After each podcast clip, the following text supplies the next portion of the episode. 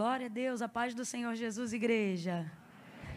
Virou mania agora ajeitar o cabelo atrás da orelha, porque a gente tira a máscara, vem um tufo para cá. Aí a gente fica engraçado no vídeo, né? Tá direitinho aí? Deu certo? Valeu. Glória a Deus, é uma honra e uma alegria poder estar aqui nessa noite. É sempre um privilégio muito grande poder ministrar em casa. Quero louvar a Deus pela vida do meu pastor, pastor Silas Malafaia. Louvar a Deus pela vida do meu pastor Odilton e pela vida do pastor Samuel. Eu só não digo meu pastor, mas é também pastor, porque eu acho que eu sou mais velha do que o Samuel. Eu acho. Pode ser que não, né? mas eu estou feliz de estar aqui e feliz de ver que a geração dos crentes feitos de açúcar acabou. Né? Rapaz, o povo veio, até quem é mais doce entrou na sombrinha e disse: Eu vou. Que alegria! Deus abençoe a vida de cada um dos irmãos. Eu quero também louvar a Deus, porque poder dividir a tribuna hoje com a Cleidiane foi e está sendo uma honra muito grande, porque a gente percebe a sua pureza, a sua entrega, a sua renúncia. E é isso que o povo de Deus quer, quer ver e quer corroborar, né? A gente quer estar perto de quem adora. Então, Cleidiane, muito obrigado pela sua vida e pela forma como você derramou. Permitindo o Senhor, eu creio, viu? Porque eu tô, hoje eu estou muito obediente. Eu estou sentindo que eu vim para obedecer. E aí eu vou poder até usar um pouco do meu tempo para a gente fechar junto de novo. Eu quero muito lhe ouvir mais uma vez. Aleluia. Abra comigo a sua Bíblia no Evangelho de Jesus, segundo escreveu João. Glória a Deus. Oh, aleluia. Evangelho de Jesus, segundo escreveu João. Pode, obrigada. Só para dizer para vocês, gente, que terminando o culto, os materiais da loja estarão disponíveis ali no lounge. Eu sempre quis falar isso. Porque às vezes a gente diz assim, está ali na banca, né? Mas quando a gente está assim, a gente está ali no lounge da igreja. E se vocês desejarem adquirir, vocês já sabem o propósito que a gente carrega, né? E vai ser uma bênção, tá bom? Só para mostrar para vocês, hoje tem a bata do leão, aquela que o tronco é cinza e a manga é no preto, e vocês já sabem que é proposital. Para quê, Camila? Para afinar a cintura. Diga aleluia. Tem o vestido fé também hoje, nessa malha mais grossa, própria para essa noite que nós estamos vivendo hoje. Eu amo esse vestido e vocês sabem por quê, né? Se colocar um tênisinho, derruba 10 anos em qualquer idade. Não é à toa que eu estou de tênis, eu já estou nessa fase. E tem aquela que é super discreta, quase não chama atenção, que é a virtuosa de A a Z, toda no brilho, no paetê, baseada em Provérbios, capítulo de número 31. Como eu sempre digo, essa aqui é aquela para quem está acostumado a brilhar. Tipo, você quer brilho? Toma brilho, minha filha. É desse jeito. E tem também uma marca nova que o pastor Eduardo Gonçalves está lançando e ele está desenvolvendo uma ideia muito bacana em cima do tema cabeça para cima. É um C subindo e tem essa malha estonada que é uma long linda. Eu acabei de batizar ela num copo d'água. E também os bonés. Eu particularmente gosto muito, então eu quis entrar nessa com ele porque eu uso, né? Apesar de ter esse semblante super assembleianossaura, eu também sei ser church. E aí eu uso. Tá aqui, ó, cabeça para cima, dá para dar um zoom aí, foca em mim. Eu sempre quis dizer isso também. Ah! Gente, o acabamento desse boné é surreal. Se vocês desejarem adquirir, tem esse aqui e tem esse aqui mais voltado para as mocinhas. Cadê, ó? Tá aí. Pensa num bordado, num material de qualidade, vai estar disponível ali fora, tá bom? Pode pegar aqui, varão. João capítulo de número 19. Brigadão. A partir do versículo 24 em diante, glória a Deus. Evangelho de Jesus, segundo escreveu João, capítulo 19, versículos 24 em diante.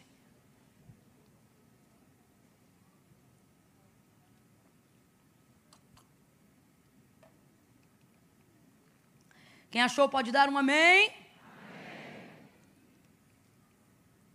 Diz assim o texto: Disseram uns aos outros: Não rasguemos, mas lancemos sortes sobre ela, para ver de quem será.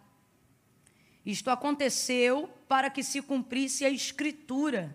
E isto aconteceu para que se cumprisse a Escritura, que dizia: Dividiram entre si as minhas vestes, e sobre a minha túnica lançaram sortes. E foi o que fizeram os soldados. Junto à cruz de Jesus estava a sua mãe, a irmã dela, e Maria, mulher de Clopas, e Maria Madalena. Vendo Jesus ali a sua mãe e que o discípulo a quem ele amava estava presente, disse à sua mãe: Mulher, eis aí o teu filho. Depois disse ao discípulo: Eis aí a tua mãe. E desde essa hora em diante o discípulo a recebeu em sua casa. Mais tarde, sabendo Jesus que tudo estava consumado, e para que a escritura se cumprisse, perceba, e para que a escritura se cumprisse, disse: Tenho sede. E estava ali um vaso cheio de vinagre, e embeberam de vinagre uma esponja, colocaram-na numa vara de ísopo e chegaram na à sua boca. Quando Jesus recebeu o vinagre, disse: Está consumado. E inclinando a cabeça, entregou o espírito. Como era o dia da preparação, os judeus, para que os corpos não ficassem na cruz durante o sábado, porque esse sábado era um grande dia, rogaram a Pilatos que lhe quebrassem as pernas e fossem tirados os crucificados. Foram os soldados e quebraram as pernas do primeiro e a do outro, que com ele fora crucificado. Mas, chegando-se a Jesus e vendo-o já morto, não lhe quebraram as pernas. Contudo, um dos soldados transpassou-lhe o lado com uma lança, e imediatamente saiu sangue e água. E aquele que viu isto testificou que o seu testemunho é verdadeiro, e ele sabe que é verdade o que diz, para que também vós o creais. Verso 36. E estas coisas aconteceram para que se cumprisse a escritura que dizia: nenhum dos seus ossos será quebrado. E você diga amém por essa palavra. Glória a Deus. Oh, aleluia. Põe a mão sobre o seu coração, deixe sua Bíblia aberta sobre o seu colo. Oh, aleluia. Aleluia, aleluia. Em dias como hoje, onde, dada a elevação da expectativa, a minha dependência em Deus é também elevada, ela aumenta. Eu me lembro de quando, bem no início, ainda caminhando com o Senhor, o Senhor ele dizia para mim: Não temas, abra a tua boca que eu a encherei. E em dias como hoje eu me lembro destas palavras e isso me dá força, me anima a fé. E vezes antes de assumir a tribuna para ministrar a palavra de Deus, Deus sempre usava alguém no círculo de oração, antecedendo a ministração da palavra, e era um corinho que me lembrava uma oração, né? É uma oração cantada, na verdade.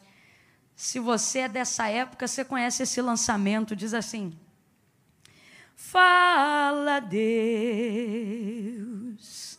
fala Deus, toca-me com brasa.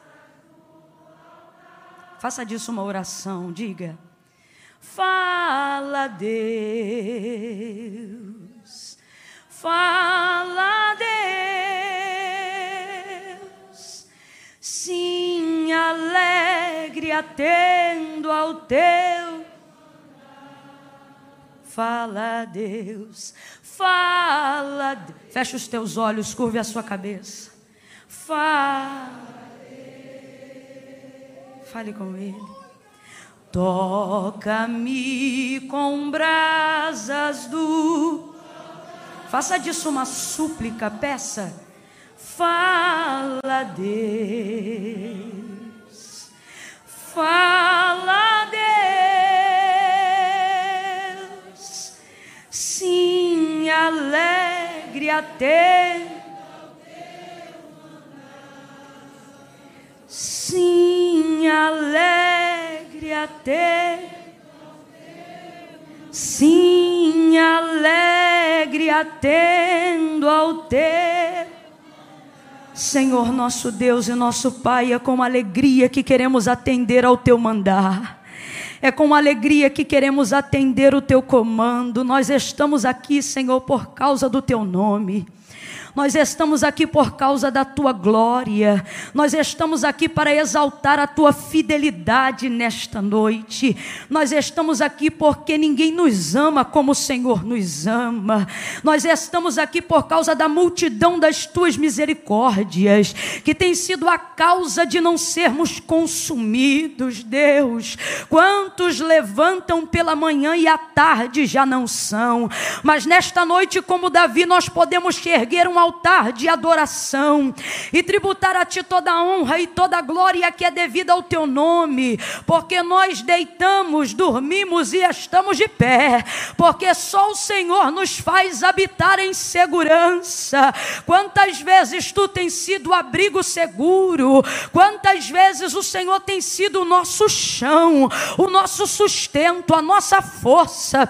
Quantos aqui nesta noite vieram do trabalho, outros pegaram trem alguns vieram de carro, alguns no conforto, outros vivendo um revés da vida, mas todos estão diante do teu altar, Senhor, todos estão diante da tua grandiosa presença, não porque queremos ouvir apenas uma palavra motivacional, não porque queremos administrar apenas um culto, mas porque precisamos ouvir a tua voz para termos a paz que excede todo entendimento, é a tua palavra que orienta e que governa a nossa vida. Quantas vezes a nossa esperança já não foi renovada pelo poder da tua palavra?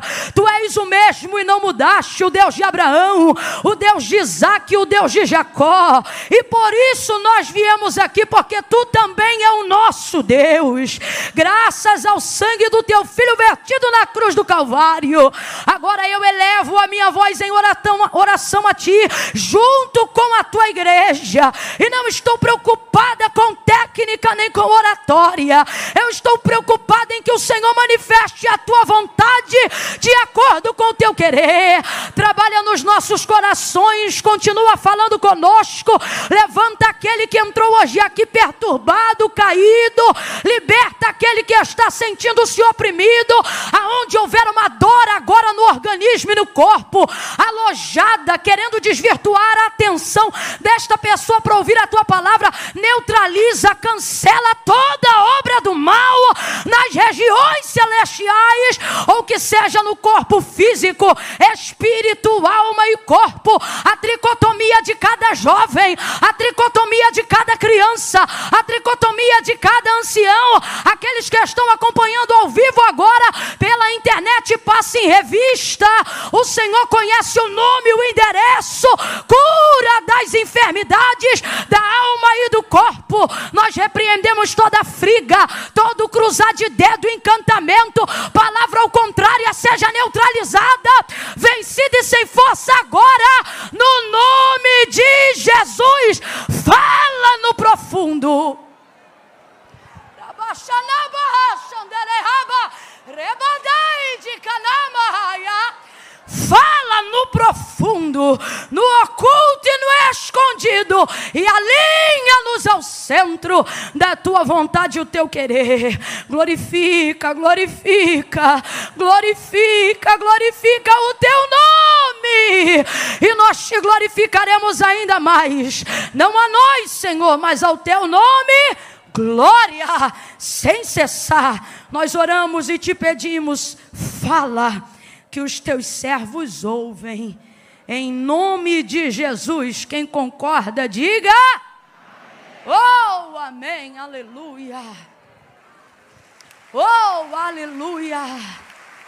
Aleluia, aleluia. Muita gente sendo curada hoje aqui, aleluia. Oh, eu acho que você não me ouviu, eu vou falar de novo. Antes desse culto acabar, você vai procurar aquela dor chata que estava te incomodando, aquela dor chata que estava roubando a sua atenção, aquela enfermidade que estava furtando a sua alegria, e você não vai achar, porque o Senhor está cancelando enfermidades no corpo nesta noite, aleluia. Levante a sua mão e renda graças ao Senhor.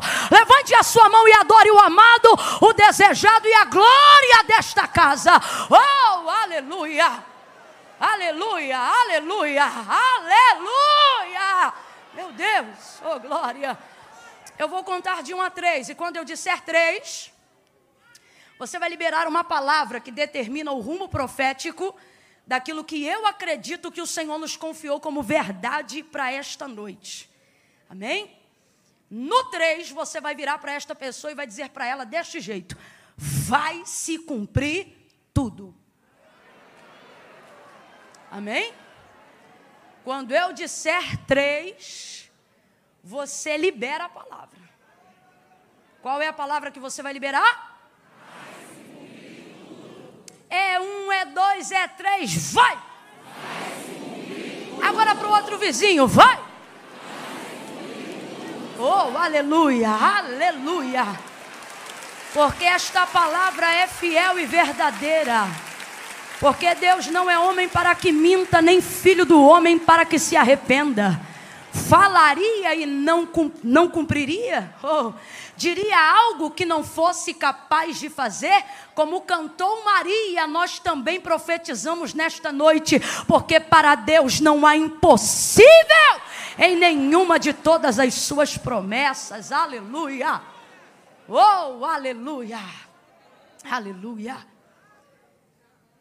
Aleluia! Deus tem me ensinado que a fé não foi feita para sentir, foi feita para saber. E falando isso, eu já quero liberar uma palavra aqui sobre a sua vida, pelo menos a priori, a princípio, no início da disciplina da fé, porque toda virtude que nós temos precisa ser disciplinada. Toda virtude que nós temos precisa ser doutrinada, porque o corpo, na sua carne, para Deus, voluntariamente não opera nada, a carne é egoísta. Ela só milita em prol dela mesma. Então, quando ao despertar de um dom, ou a manifestação de alguma virtude, seja ela a humildade ou alguma outra coisa, isso precisa ser disciplinado. Então, estou falando sobre o início da disciplina da fé. E pelo menos a princípio falando, eu gostaria que você gravasse isso na sua mente. A fé não sente, a fé sabe. E é muito importante que você tenha isso em mente uma fé que está acima de uma esfera sensorial. Porque uma fé sensorial, ela pode ser até interessante enquanto o culto está rolando, mas ela não tem eficácia o suficiente para a vida. Por quê? Porque aonde é que fica essa fé depois que o culto acaba? Eu vou falar bem rasgado, todo mundo vai entender. Eu não duvido. Pelo contrário, a sua presença aqui nessa noite é a maior comprovação e confissão pública de fé de que você crê. Senão você não viria a este culto. Mas na maioria das vezes a nossa fé, ela é certa por ser verdadeira, mas por estar sendo executada na área errada, até aquilo que era para dar certo dá errado. Não por falta de fé, mas por estar utilizando uma fé genuína no lugar errado. Ou, em outras situações, por estar achando que se tem uma fé genuína, quando na verdade tudo que se tem é uma fé sensorial, uma fé motivacional. Você fica animado enquanto o louvor está cantando, você crê, você se anima enquanto a palavra está sendo pregada, mas depois a sua vida oscila igual um gráfico de um cardiograma, ora lá em cima, ora lá embaixo, porque você precisa ser motivado o tempo todo pelo que você sente para você passar a crer. E uma fé que é governada por sentimentos não é o suficiente para te dar estabilidade não é o suficiente para que você venha provar de uma vida de milagres. O que disse Jesus para Marta? Se credes, verás a glória de Deus. E ela tinha fé. Marta, por exemplo, tinha muita fé. Eu já falei sobre isso aqui. Quando Jesus chega na aldeia de Betânia, depois de Lázaro, quatro dias já morto, ela diz assim: Se tu as tivesses aqui, o meu irmão não teria morrido. Ela tem uma fé verdadeira, mas conjuga no passado. Ou seja, eu creio tanto que a vida de Lázaro estava na tua mão, que se o Senhor estivesse, olha isso, conjugação do passado está dizendo, se o Senhor estivesse aqui antes, ou seja, eu tinha fé para antes, meu irmão não teria morrido. A fé dela em Jesus é verdadeira, mas ela aplica conjugando no passado. E fé no passado não resolve Nada. Fé no passado não resolve nada. Aí Jesus libera uma palavra que traz ela para cá. E diz assim para ela: Marta, teu irmão vai ressuscitar. Só que ela pega a fé, tira do passado e joga direto para o futuro. Ela diz: Eu sei, naquele grande dia, foi longe demais. Ou seja, a fé é verdadeira. Eu sei, na conjugação do grego em João 11, significa eu creio. Ou seja, a fé ela tem, mas está conjugando no tempo errado. Ou ela tem fé no passado, ou ela tem fé no futuro. Mas Jesus olha para ela e diz: Marta, se credes, verás a glória de Deus. Quando? No passado? No futuro? Aqui, hoje e agora. O que, que ele está fazendo? Ele está corrigindo a fé de Marta dando a ela expectativa. Agora preste atenção. Eu vou entrar em João, mas eu preciso preparar a sua mente para o que diz a palavra do Senhor em João 19. Perceba isso. Jesus, quando sai da aldeia de Betânia, já toma uma decisão: eu vou ressuscitar Lázaro. E ele precisa do conselho de alguém para tomar essa decisão? Ele precisa da fé de alguém para tomar essa decisão? Muito antes de animar os discípulos para irem a Betânia, muito antes de animar Marta a crer, muito antes de corrigir a expectativa da fé da sua irmã Maria, ele já havia decidido muito antes de chegar na aldeia de Betânia. Ele disse: Lázaro está morto, mas eu vou ressuscitá-lo. Então preste atenção. Jesus não está trabalhando com a fé de ninguém para decidir se opera um milagre na vida de Lázaro. Ele já decidiu. Mesmo assim, ele vai animando a fé de todo mundo, para que as pessoas possam caminhar até a realização desse milagre com ele. E é exatamente a mesma coisa que ele tem feito conosco. Preste atenção. O capítulo onde nós lemos o momento do Calvário, a crucificação de Jesus Cristo, vão haver quatro menções, das quais três em João 19. Nós separamos nesta noite, aonde o texto massifica, falando que algumas coisas, mesmo que fossem tristes, pesadas e outras triunfantes, todas elas, segundo o relato de João, que foi testemunha ocular do episódio do Calvário, determinam que aconteceram pela batuta orquestrada da palavra. Se você substituir a palavra escritura por palavra, é basicamente o que o texto está dizendo. Que tudo o que aconteceu diante de Jesus ou com Jesus, no momento do Calvário, aconteceu para embasar as palavras liberadas pela boca do profeta Isaías. Quem ainda está comigo, diga amém. amém. Tudo, tudo que parecia avesso, tudo que parecia inverso, tudo que parecia incerto e até o que demonstrava medo, insegurança, tristeza, vergonha e dor, João vai pontuar cada uma dentre as quatro e nós escolhemos hoje aqui três, aonde ele deixa claro dizendo: isto aconteceu para se cumprir a escritura. E isto aconteceu para se cumprir a escritura. E isto aconteceu para se cumprir a escritura. Veja como a palavra de Deus é quem vai determinar tudo aquilo que vai acontecer na vida do próprio Verbo vivo feito em carne. O que eu estou querendo dizer com isso e o que isso tem a ver com fé? Você vai entender agora. A maioria de nós que estamos aqui, sem dúvida nenhuma, temos fé. Complete aí para mim. Nós temos fé. Nós temos fé. Mas não pode ser uma fé sensorial, uma fé que só sente. A fé verdadeira não está baseada no sentir, está baseada no saber. Porque se eu tomo decisões, ou se eu interpreto as circunstâncias que se movem ao redor de mim na minha vida, baseado somente naquilo que eu sinto, hoje eu creio, amanhã eu não creio. Hoje eu tenho força, amanhã eu não tenho força. Se está tudo bem, eu fico legal. Se de repente a porta se fecha, eu me entristeço porque eu estou deixando os meus sentimentos governarem a minha vida. Aonde nascem os sentimentos? Na alma. E a fé está ali? Não, a fé é motivada pelo Espírito. As rédeas da minha vida precisam estar nas mãos do Espírito. Então, quando o Espírito se manifesta, querendo demonstrar qualquer coisa que é contrário à palavra. Se eu tenho de Deus palavra, consequentemente também, também terei fé e darei ao Espírito autonomia para sujeitando a alma, ele dizendo: segura ela aí. Por quê? Porque não é baseado no que eu sinto, é baseado no que eu sei. Vai ouvindo aí. Então, tudo que é seguro, tudo que é estável, tudo que existe e que há, não está baseado prioritariamente na fé, está baseado prioritariamente na palavra. Camila, então o que você está dizendo que não precisa ter fé? Não, eu só estou dizendo que uma fé que não é baseada na palavra não se sustenta ela só dura um culto, ela só dura um louvor, ela só dura uma oração, ela só dura uma noite, ela só dura um período de campanha. E o Senhor te chamou para viver uma vida abundante que vai te conduzir à eternidade. Então você não pode ter uma vida aonde as suas decisões e o governo das suas decisões esteja na mão dos seus sentimentos. E o que é que está acontecendo hoje? A maioria das pessoas estão conduzindo a sua crença em Deus baseado naquilo aquilo que elas sentem. Por quê? Porque não tem conteúdo acerca daquilo que Deus falou sobre elas. E Camila, e daí? E daí que você vai ver João 19 nesta noite. O tamanho da importância é uma questão de sobrevivência para aquele que diz crer em Deus. Ter consciência do que a palavra de Deus diz acerca e ao meu respeito e ao seu respeito.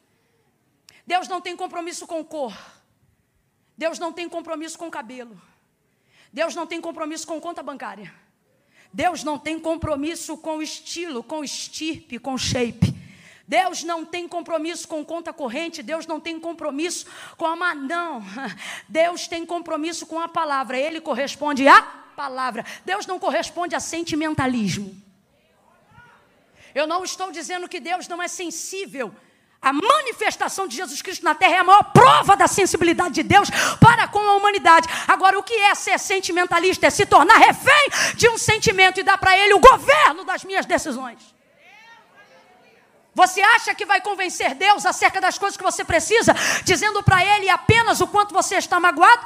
Você precisa reagir e se comportar diante de Deus, respaldando diante dele a palavra. Por quê? Porque Deus não corresponde a rostinho bonito, nem carismático. O caminho é igual para todos, disse Jesus. Se vós estiverdes em mim e as minhas palavras estiverdes em vós, pedireis o que quiserdes no meu nome. Ele disse: Eu vou pensar ele disse: Eu vou estudar o caso? Não. Se vós estiverdes em mim e as minhas palavras estiverdes em vós, pedireis o que quiserdes no meu nome, isto vos será feito. O que? O que você está pedindo, o alvo da sua súplica, a área de atendimento da sua necessidade.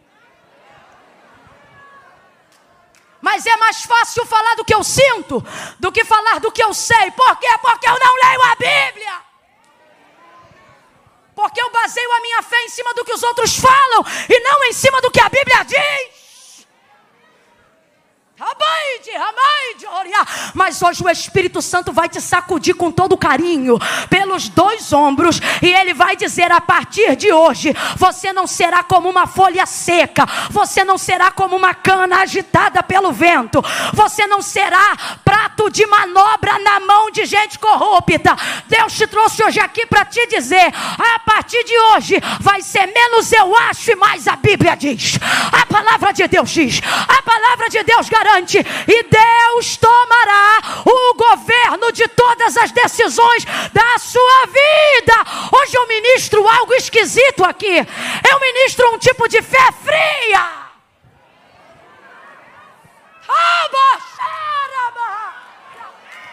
Um tipo de fé fria, a fé da tsunamita, por exemplo.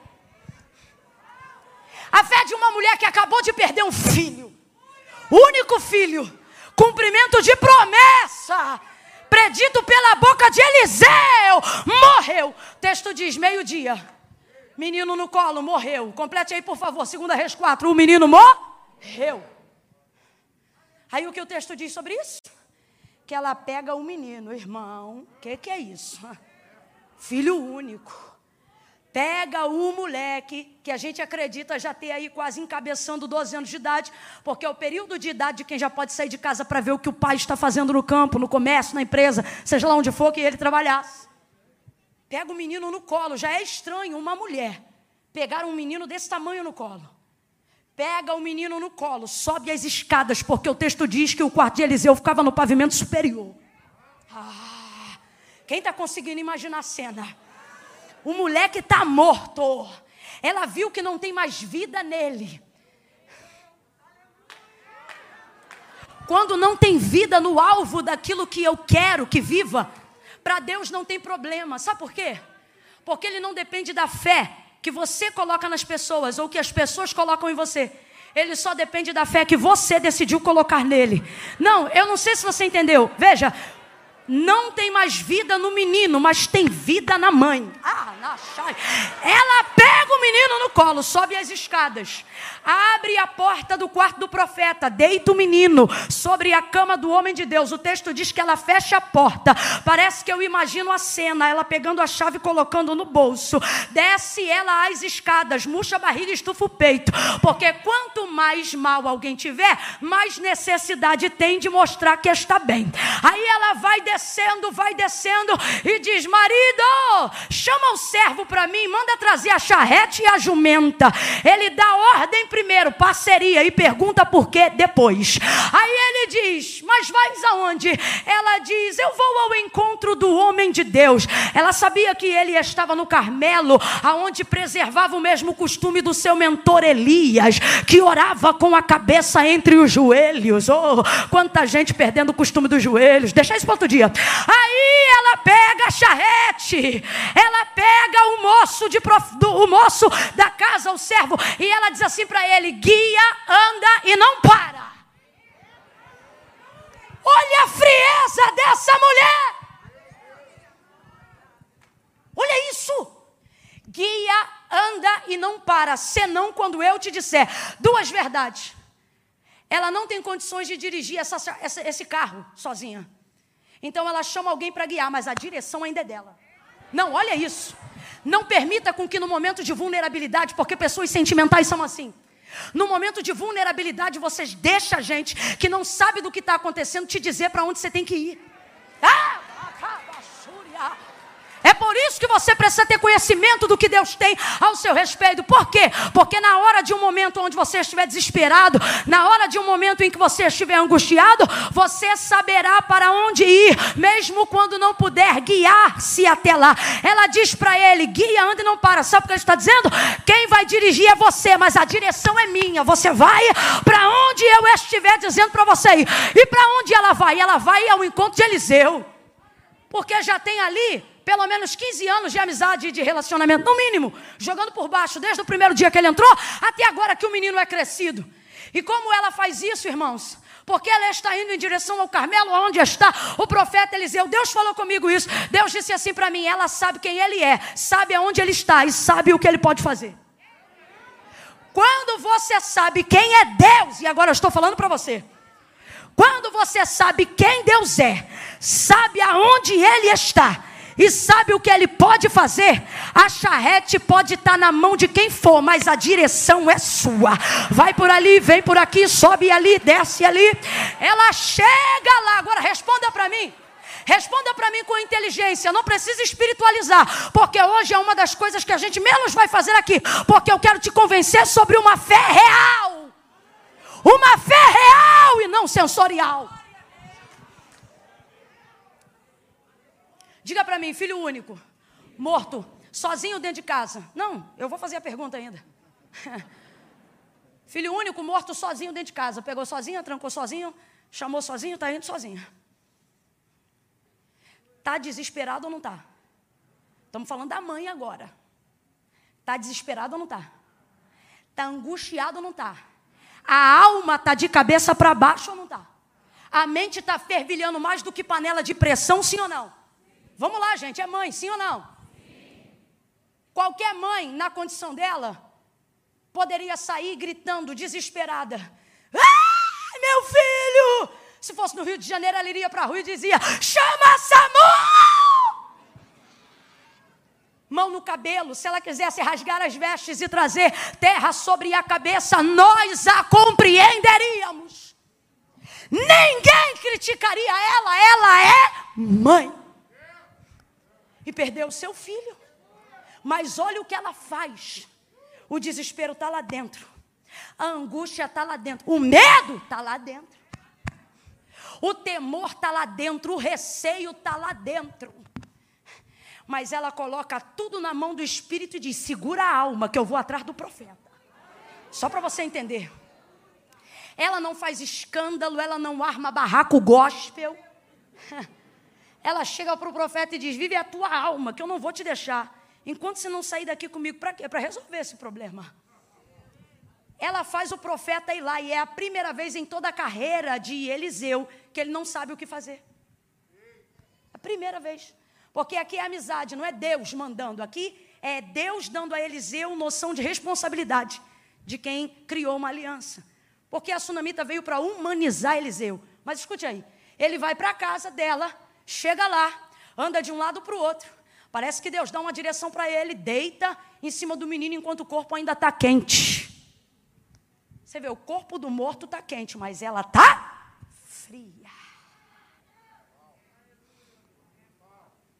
Por quê? Porque se ela sabe quem ele é, sabe aonde ele está e sabe o que ele pode fazer, ela não permite nenhuma sensação, nenhum sentimento, nenhuma atitude fora do controle e do plano daquilo que ainda pode ser feito, destruir aquilo que ela acredita que ainda pode acontecer. Então responda para mim, essa mulher tem fé ou não tem? Tem fé ou não tem? Mas não está pulando, não está dando glória a Deus, não está rodando, não está falando em língua, mas tem fé ou não tem? E a Bíblia diz que essa é a vitória que vence o mundo, a nossa fé. Ela tem fé em quê? No conhecimento da construção do relacionamento que ela desenvolveu com Eliseu durante todos esses anos. Ela não sabe apenas o que ele é capaz de fazer, ela sabe quem ele é. Porque no dia que ela construiu um quarto junto ao muro da casa, o que ela disse ao marido? Marido, vamos construir um quarto junto ao muro da nossa casa, porque eu tenho visto que este homem que sempre passa por nós é um santo homem de Deus. Ela sabia quem ele era e sabia o que ele podia fazer. Ela manteve o controle não baseado no que ela sentia, ela manteve o controle baseado no que ela Abre a boca, baseado no que ela sabia. É esse tipo de fé que o autor da carta aos Hebreus fala. É a fé de alguém que não está tão preocupado em transparecer fé aos outros, mas está extremamente comprometido em mostrar para Deus que sabe no que ela acredita, no que ele acredita, no que sua vida deseja, aonde estão as suas expectativas. E Camila, por que, que hoje em dia já não está acontecendo mais assim com tanta frequência? Será que está faltando fé? Não. O que está faltando é expectativa na palavra para que haja realidade de fé. A Bíblia diz que a fé vem pelo ouvir e o ouvir da palavra de Deus. Não é qualquer palavra. A fé vem pelo ouvir e o ouvir da palavra de Deus. Se a fé vem pelo ouvir de Deus, quando eu começo a me relacionar com Deus, eu não me relaciono com Ele manifestando primeiro a fé. Eu primeiro preciso manifestar em minha palavra e a minha fé se manifestará diante de Deus. Camila, eu não entendi. Vai entender que eu vou falar rasgado. Na ordem e na escala de prioridades de quem se relaciona com Deus, você coloca a fé no primeiro lugar e deveria colocar a palavra, porque não tem como manter a fé na primazia se primeiro você não tiver a palavra. Vou falar mais rasgado e quem tem 12 anos vai entender também. As pessoas dizem assim: tal coisa não aconteceu, ou aquilo não aconteceu, porque Fulano não teve fé para Deus fazer. Fé para Deus fazer. Eu já ouvi isso muitas vezes. É quase um jargão popular de quem fala crentez. Fé para Deus fazer. Deus não precisa de fé para fazer nada. Ouça isso com muita atenção. Camila, Deus não precisa da minha fé para fazer nada, não precisa. Sua fé não dá para Deus poder de fazer nada. Se você crê, Deus pode. Se você não crê, Deus continua podendo. Deus não depende da sua fé para manifestar o poder que ele já tem. E isto está provado na palavra, não estou inventando. Antes de querer me chamar de herege, ouça o que a Bíblia diz: e anátema seja tu, ao invés de mim. Gênesis capítulo de número 1. No princípio, a terra era sem forma e vazia. Complete, por favor, aí. Eu vou dizer: olha, não havia nada. Complete aí. Não havia? Não havia? No princípio, a terra era sem forma e vazia. Isso significa que não havia? E o Espírito de Deus não é de Satanás, não. É o Espírito de Deus, não é das trevas, não. E o Espírito de Deus se movia sobre a face das águas. E o Espírito de Deus. Então vamos lá, quem se movia sobre a face das águas que estavam no abismo era o Espírito de? O Espírito de? Mesmo assim, Deus estava no princípio e o Espírito dele já se movia no princípio, mas não manifestava nada, não criava, não movia Nada, Deus estava lá no princípio. O Espírito se move, mas não realiza nada, não cria nada, não produz nada, não projeta nada, não nasce nada. Só tem Deus lá, mas mesmo assim não acontece. Aí você conhece a história bem de Gênesis 1. E disse Deus. É a primeira manifestação de verbo, é a primeira manifestação de palavra. E João diz que Jesus já estava lá desde este dia, porque diferente dos outros evangelistas, ele já coloca no cabeçalho da biografia não o nome de José, nem o nome de Maria, porque João não predata a manifestação de Cristo na conceição de Maria. Ele predata a biografia de Cristo lá no princípio, quando ele diz: "No princípio era o verbo, o verbo estava com Deus". O Verbo era Deus, nele estava a vida, e a vida era a luz dos homens. Ouça isso, Gênesis 1. Aí ele diz assim: E disse Deus: haja luz. Eita, gente. E o que aconteceu? E houve luz. E disse Deus: haja luz, e houve luz.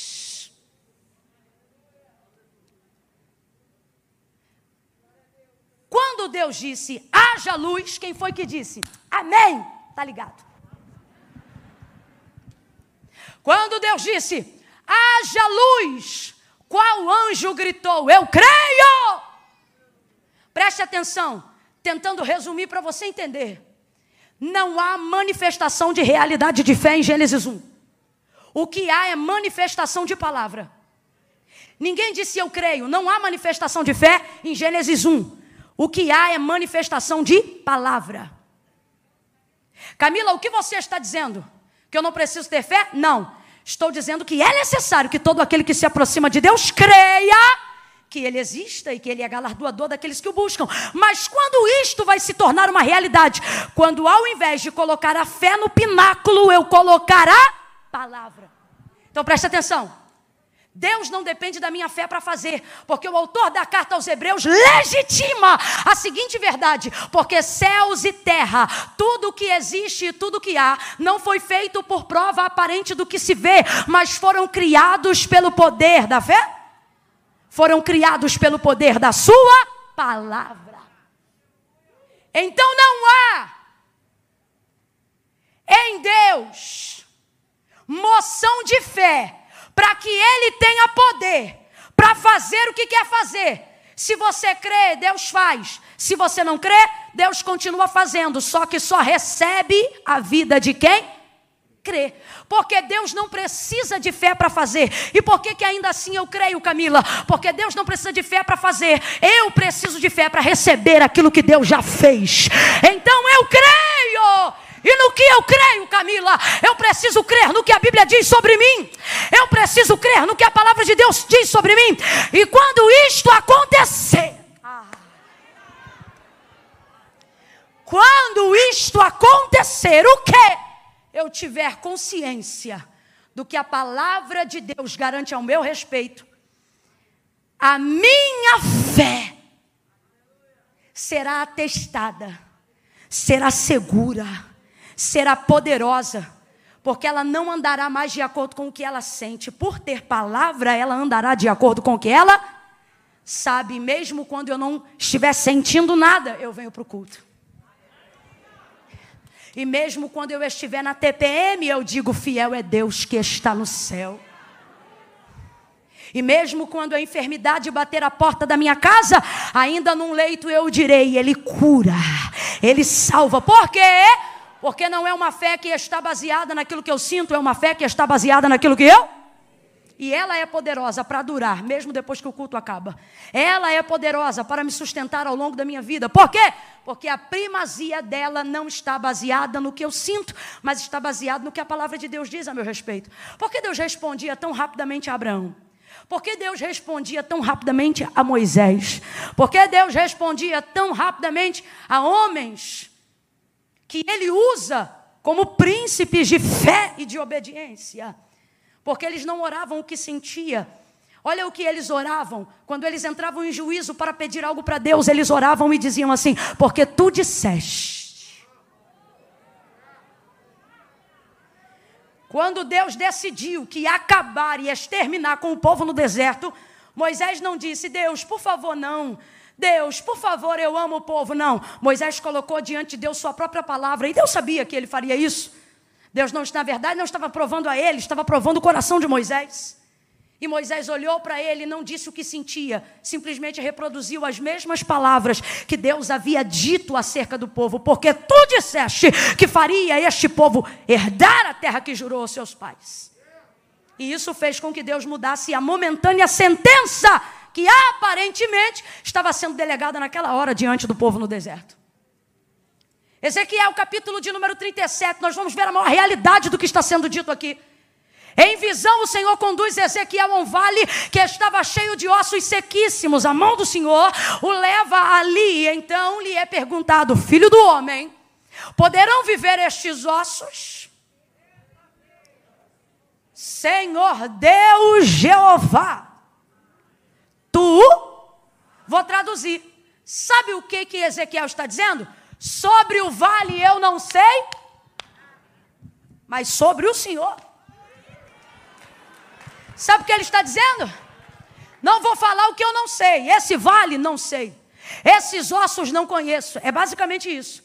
Agora, o Senhor eu conheço. Quando ele diz tu sabes, ele está dizendo: a minha fé não está no vale, a minha fé está no Senhor. Aí ele disse assim: então, filho do homem, profetiza. E Ezequiel profetiza o que? Nada. Ele fica caladinho esperando Deus dizer qual é a palavra, porque profeta de verdade não inventa palavra, ele só procura ser fiel àquilo que Deus já disse, porque a palavra de Deus é o bastante.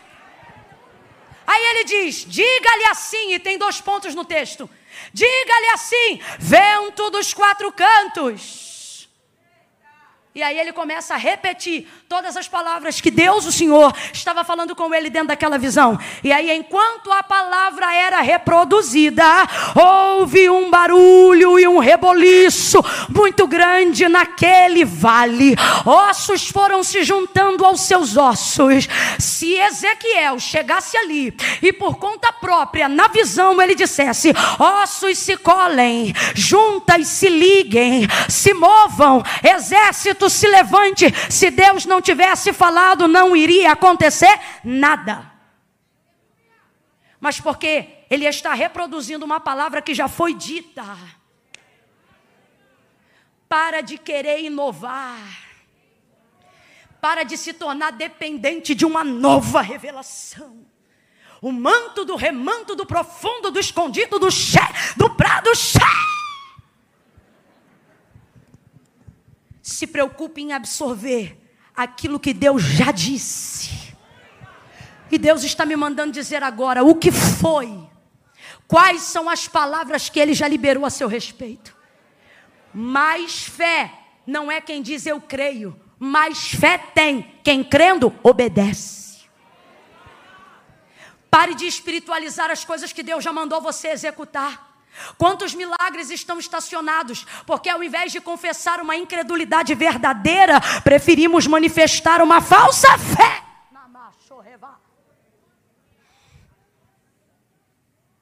Segunda Reis 4, a viúva. Meu marido morreu, credor está na porta.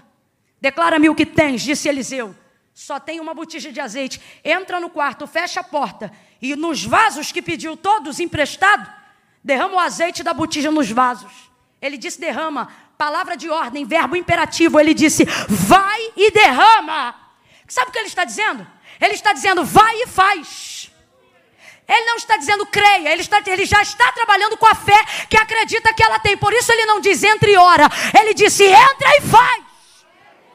Ah, não, vou falar isso aqui. Aí a gente entra no quarto, tá com a palavra, tá com a palavra. A palavra do profeta é: entre e derrama. A gente segura a botija. Quando vê a quantidade de azeite que tem na botija e a quantidade de vasos que está esperando para ser cheio, a gente fecha o olhinho. Senhor, meu Deus e meu Pai. Eu estou aqui na tua presença e te apresento esta botija. Leva a mão, não vou falar rasgado. Você está espiritualizando o que Deus já mandou você fazer. Sabe por que, que teve milagre? Porque ela foi lá e derramou. E se você ler direitinho, em casa lê, não acredita, lê. E se crê, lê de novo. O azeite não foi multiplicado dentro da botija. E também não foi multiplicado dentro do vaso. O azeite foi multiplicado no fio do azeite enquanto ela derramava. Camila, eu ainda não entendi. Agora veja bem: se ela chega e começa a orar, pastor Dilton, enche a minha botija, transborda a minha botija, Deus não ia fazer? Porque a palavra não era entra e ora, a palavra era entra e derrama, faz. Aí Deus já falou, coloquei na tua vida unção para curar. Quando vem aquela onda no culto de avivamento, Deus diz que está curando, você sente um monte de coisa. Hum. E de vez em lá chapar a mão em quem Deus mandou você chapar.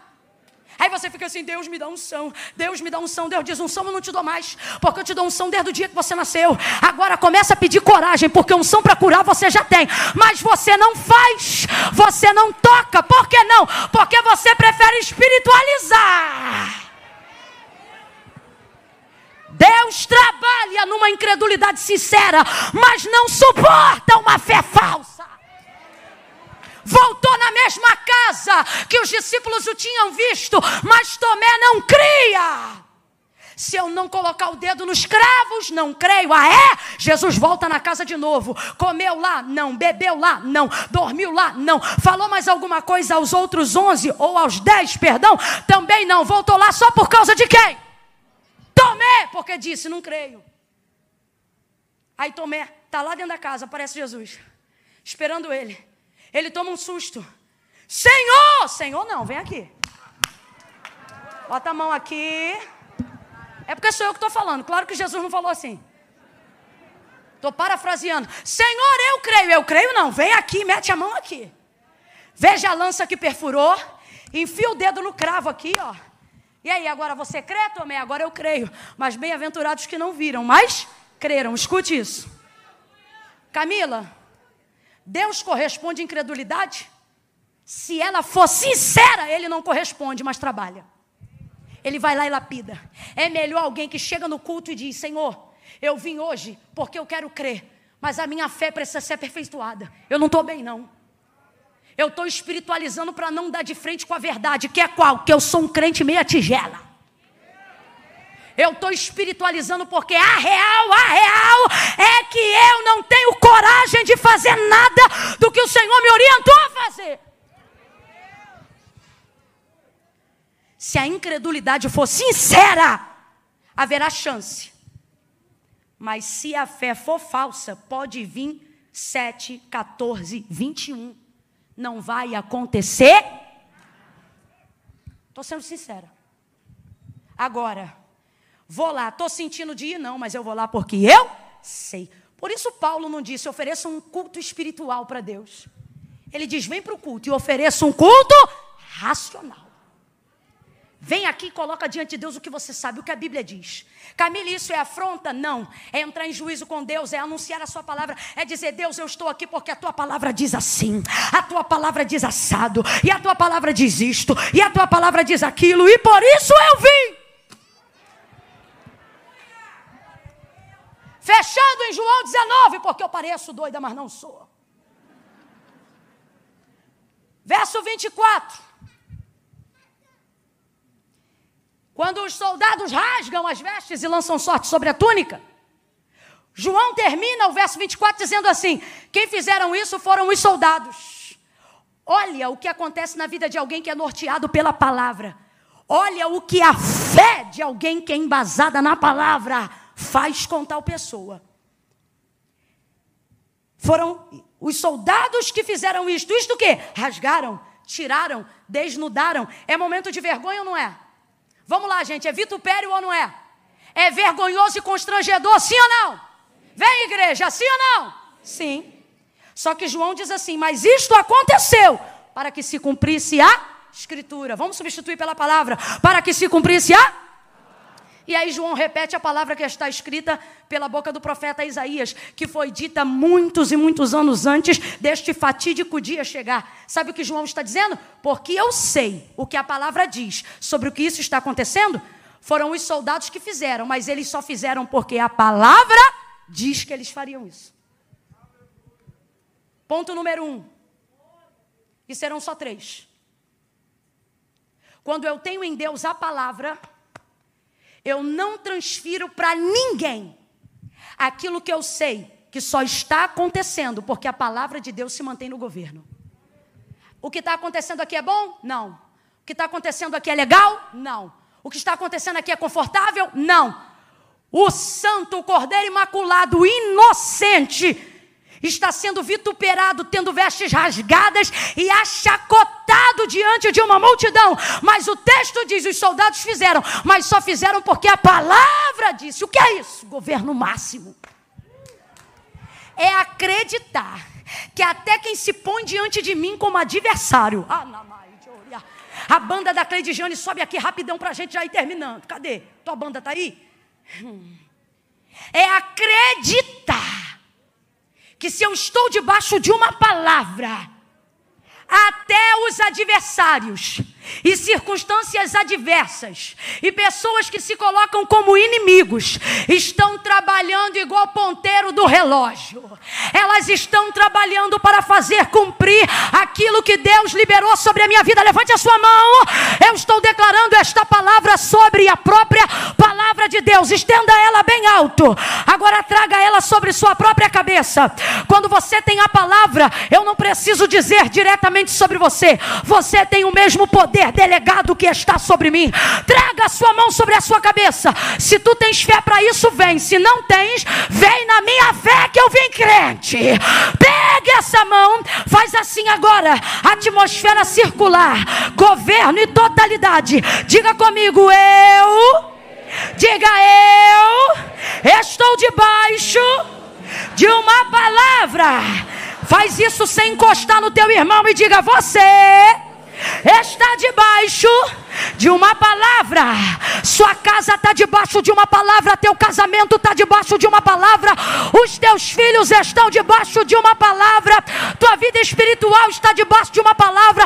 Deus tem palavra para tua alma, Deus tem palavra para o teu corpo, Deus tem palavra para as tuas emoções, Deus tem palavra para o teu espírito. Ouça, Ele tem palavra para os teus negócios, Ele tem palavra para a tua vida espiritual. Ele te trouxe hoje aqui e Ele está dizendo: não ande a ermo, ande direcionado. Você está debaixo de uma palavra.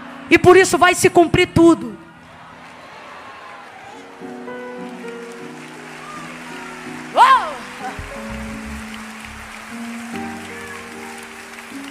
Grita aí de novo com alguém e diga: vai se cumprir tudo. Não, você não gritou, você falou, Camila, eu não gosto de gritar, então da próxima vez venha num culto que a pregadora for mesmo pentecostal. Porque hoje aqui a gente é até o tutano. Olhe para quem está ao seu lado.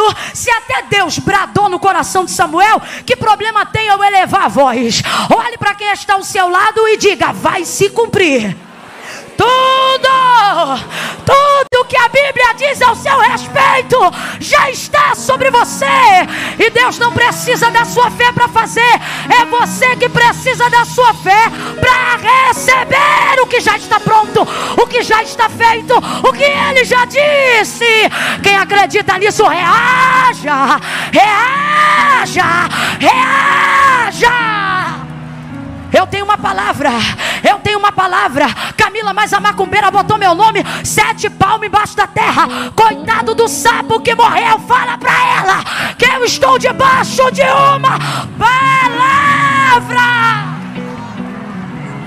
O dono do tráfico já falou que teu filho é aviãozinho. Já disse que ele vai dar 20 tiros na cara dele.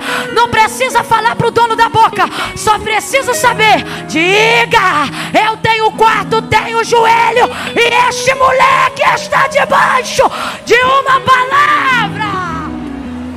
Orebai de Orebarasuria. Rebaracanda, Rebarahaba.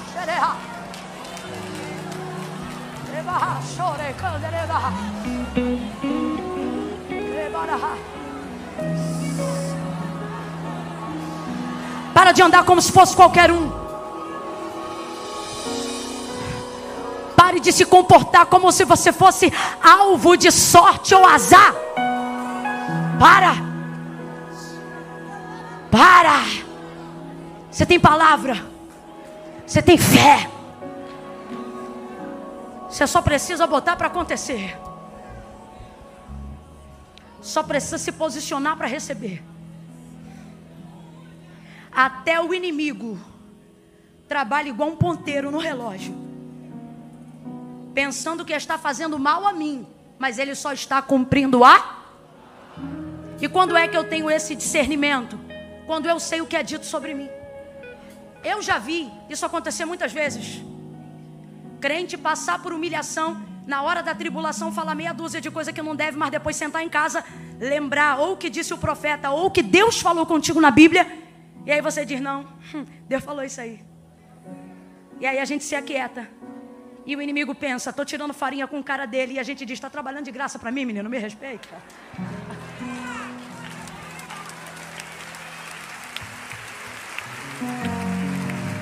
Segunda vez. Segunda vez. Ninguém se mova agora. Não fui eu que pedi você para ficar de pé. Se foi o Espírito que te botou de pé, agora sustenta. Segunda vez. O texto diz assim: E vendo que já estava chegando a hora, disse: Tenho sede. Você leu comigo, em casa medita melhor. O texto diz assim: E disse: Tenho sede, para que se cumprisse a então, quando ele pede de beber água, não está pedindo baseado na necessidade de querer água, está pedindo na necessidade de fazer cumprir o que ele sabia que aquela hora arregimentava sobre ele. Quem está comigo aí, diga glória. Ele não está dizendo, oh, está diante dos seus algozes, olha para mim. Você pede de beber água para quem quer te matar? Você sabe que vai vir batizada. Então o texto deixa claro: João escreveu, não que ele não tinha sede, mas não está pedindo porque tem sede, está dizendo que tem sede porque quer cumprir a. Tua motivação é necessidade ou é cumprir a palavra? Segundo nível de maturidade da fé. É quando eu espero ninguém fazer cumprir aquilo que eu sei que posso fazer. É quando eu não dou uma de coitadinho nem coitadinha mas por saber o que eu preciso fazer, entendendo o cenário, eu vou lá e faço.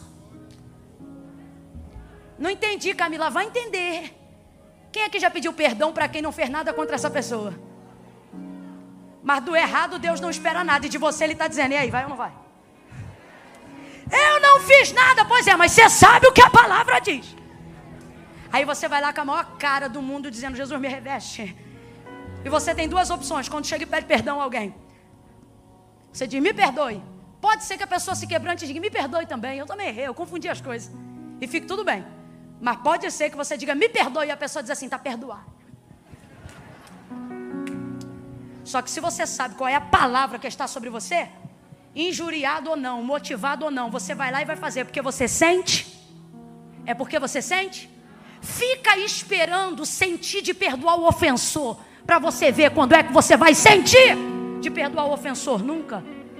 Mas a fé não está baseada no que eu sinto, está baseada no que eu. Eu vou lá e faço o que tem que ser feito. Terceiro e último. E aí agora você muda esse fundo, traz um blue, um jazz, um negócio pesado, deixa eu ouvir o som do baixo. Vai, meu filho, eu tenho cara de brava, mas sou de boa. Hum. Nós vamos fazer um som agora de quem está vendo o cenário todo montado para alguém te arrebentar ou para uma circunstância te arrebentar. E parece que você ouve o eco do diabo no inferno dizendo: Eu vou te arrebentar todinha. Eu vou arrebentar com a tua casa, eu vou arrebentar com a tua família. E aí ele vai ameaçando, porque você vê o da direita caindo, o da esquerda caindo também. E tá todo mundo no mesmo lugar no Gólgota. Tá todo mundo pendurado sobre o mesmo tipo de madeira. E aí você fica se perguntando: o que tem de diferente de mim para ter arrebentado ele e não me arrebentar? Eu não quero comparações. O Espírito de Deus está dizendo aqui para alguém: eu não quero você comparando sua vida. A comparação comparação mina a fé. Não foque em como o outro foi quebrado. Foque que você está debaixo de uma palavra. Chegando-se, porém, a Jesus, cada um com um pedaço de madeira na mão.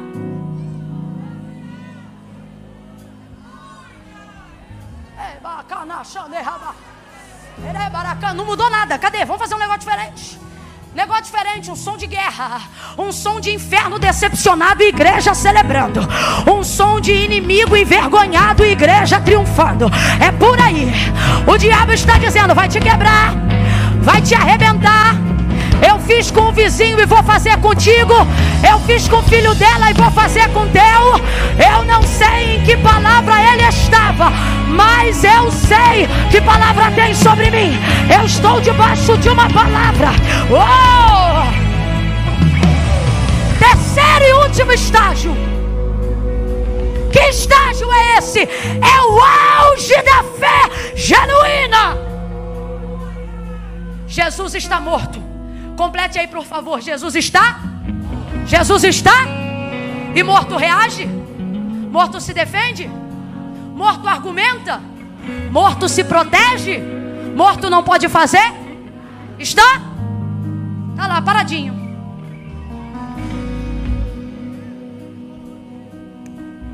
Aí você diz, Camila, o que, que eu tenho a ver com isso? Camila, o que, que eu tenho a ver com isso? Você diz assim: vivo eu estou, porque eu estou respirando. Mas às vezes está num ambiente de trabalho onde você não pode se defender. Você diz: viva eu estou, viva eu estou, porque eu estou respirando. Mas está morando de favor numa casa onde você não pode pedir nem para ligar o ventilador.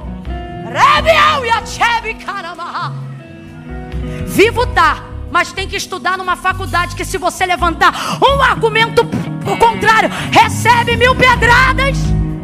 Aí você diz, Camila, vive eu tô, mas parece até que eu tenho que agir como se eu estivesse. E aí essa hora, Camila, o que, que vai acontecer? Ora, se na primeira vez cumpriu-se a palavra, se na segunda vez tu cumpriste a palavra, esse é o maior auge. é quando, Camila? É quando eu não posso mais reagir. Mas não haverá problema, por quê? Porque você trabalha para cumprir a palavra, a palavra trabalha para cumprir o que você não pode mais cumprir para defender quando. Camila, ainda não entendi, vai entender. Deus trouxe gente hoje aqui e está dizendo: a minha palavra vai se manifestar e ela vai fazer por você aquilo que você não pode fazer. Camila, será que isso é verdade? É verdade, porque o autor da carta aos Hebreus diz que ela é viva, eficaz, mais penetrante do que qualquer espada de dois gumes. Levante a sua mão. Oh, eis que o guarda de Israel, o Senhor é este guarda e é Ele quem te guarda. O sol não te molestará de dia e nem a lua de noite. O Senhor guardará a tua alma, Ele guardará a tua entrada e a tua saída, desde agora e para sempre. Levante a mão, bendito serás ao entrares, bendito serás ao saíres. Oh, aquele que habita no esconderijo do Altíssimo, a sombra do Onipotente descansará. Direi do Senhor, Ele é o meu Deus, o meu refúgio, nele eu confiarei. Eu estou debaixo de uma palavra. Oh, quem está debaixo de uma palavra? A palavra vai reagir. A palavra vai reagir. Oh! Segura aí, eu termino aqui.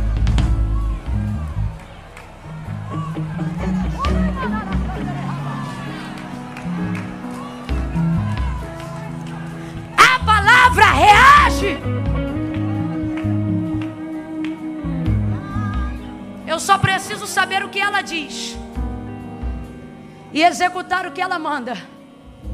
E se eu viver uma vida para cumprir a palavra, a palavra me assegurará, mesmo quando eu não tiver mais vida.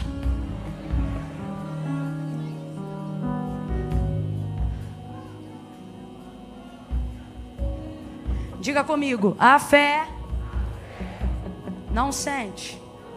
Diga, a fé sabe. Depois você pode até sentir. Mas primeiro você precisa. Camila, eu quero voltar para Jesus hoje, mas eu sinto que eu não estou pronto. A fé não sente. A fé. Camila, eu preciso fazer uma aliança com Deus hoje, mas eu sinto que eu não consigo me perdoar. Não é sobre como você se sente, é sobre o que a palavra diz. Então segure aí um pouco do que você sente e ouça o que Deus diz. Ele não diz eu sinto, ele diz eu sei que pensamentos tenho de vós. Pensamentos de paz e não de mal para te dar o fim que você deseja. Quem ainda me ouve, diga amém. Jó só sentia dor, úlceras que perfuravam a carne e pegavam até os ossos. Ele não gastou nem um minuto quando invocou Deus para falar do que sentia. Se não me engano, capítulo 28, ele escreve e ele diz: Eu sei. Está arrebentado, pastor Gesiel tá na lona. Filho morreu, casa quebrou, não tem camelo, tá sem ouro, tá sem prata, sem status, sem amigos, sem nada. Já o que você está sentindo? Depressão. Já o que você está sentindo? Complexo de inferioridade. Já o que você está sentindo? Dor. Já o que você está sentindo? Estou sentindo a dor das úlceras, do, do, do, do mal que está em mim. E aí, Jó, vai falar do que você sente? Não, porque se eu falar do que eu sinto, eu mesmo cavo a cova eu mesmo me enterro. E aí, Jó vai fazer o que? Vou falar do que eu me lembro. Eu sei, eu sei que o meu redentor vive, e por fim ele se levantará sobre a terra. Olha para mim, igreja. Chega! Essa balela só fazer o que sente. Aí não sente de orar, não ora. Depois a vida declina, não sabe por quê. É porque você está querendo espiritualizar o que Deus só mandou você fazer. Vou contar de um a três. Camila aí vai fazer apelo? Não, apelo eu estou fazendo a uma hora e seis minutos. Vou fazer convite, Camila, mas eu só vou ir na frente se eu sentir um arrepio. Quer sentir arrepio? Tira a roupa no frio. Aqui agora é decisão. É decisão. Camila, Seguinte, deixa eu só resolver minha vida essa semana. Na próxima campanha eu vou entregar minha vida para Jesus. Não vai. E não é porque você não quer, é porque foi o próprio Jesus que disse: sem mim, nada podeis fazer. Não, não, mas é que tem essa situação aqui que é tico-tico no fubá. Vem você, o tico-tico e o fubá. Camila, minha parada é mais séria, vigia. Tô com 8 gramas de um bagulho aqui no bolso. Vou repartir, inclusive marquei o ponto de encontro aqui. Vem você, às 8 gramas. Se o fornecedor veio, pergunta se ele quer vir também. Porque Jesus não disse se prepara e vem. Ele disse: Vinde a mim, todos vós que estáis cansados, oprimidos, sobrecarregados. Ele não disse: Eu vos julgarei. Quem se lembra, completa para mim, igreja. Ele disse: Eu vos tem alívio de Deus. No 3, ok? Aí você vê um, só um refrão, tá, Cleide? No 3, quem está na galeria, ai Camila, eu vou ter que ir aí na frente. Vai. Mas é meio longe, longe é o céu sem Jesus. Ai, Camila, é que eu ouvi dizer que a porta é estreita. Verdade, só esqueceram de te dizer o mais importante: é estreita, mas está. Passa por ela hoje.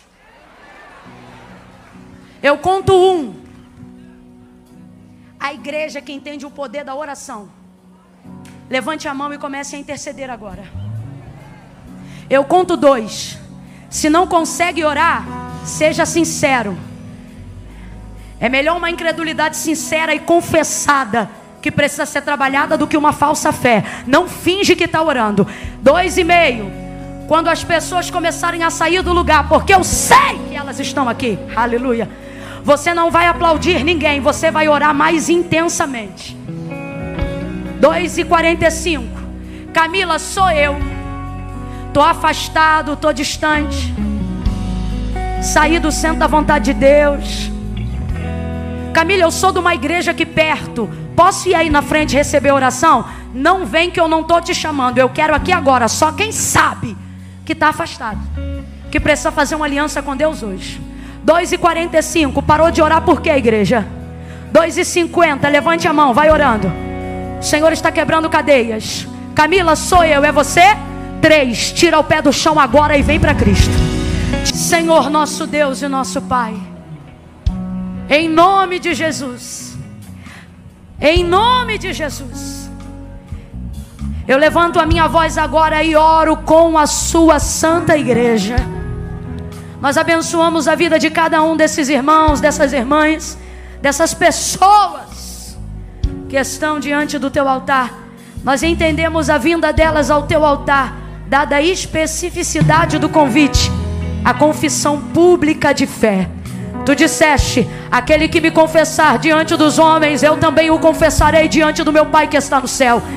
Eles não se envergonham, mas confessam. Por isso, Senhor, dá a eles a alegria de terem os seus nomes inscritos no livro da vida, como ministros de uma nova aliança e sacerdotes de uma nova geração. Cumpre o que tu disseste que faria, quando tu disseste: tudo que dois de vós ligardes na terra será ligado no céu. Deus. As pessoas que pela internet agora também te confessam e retornam. Ah, Senhor, nós ligamos o perdão dos seus pecados, a sua libertação. E ministramos sobre cada um deles a alegria, alegria, alegria, alegria, alegria, alegria, alegria, alegria, alegria, alegria, alegria do Espírito Santo e a alegria da salvação que só há em Cristo Jesus. Em nome de Jesus, nós te glorificamos nós te glorificamos, porque nessa noite salvação e glória chegaram a esta casa. Em nome de Jesus, quem concorda, diga.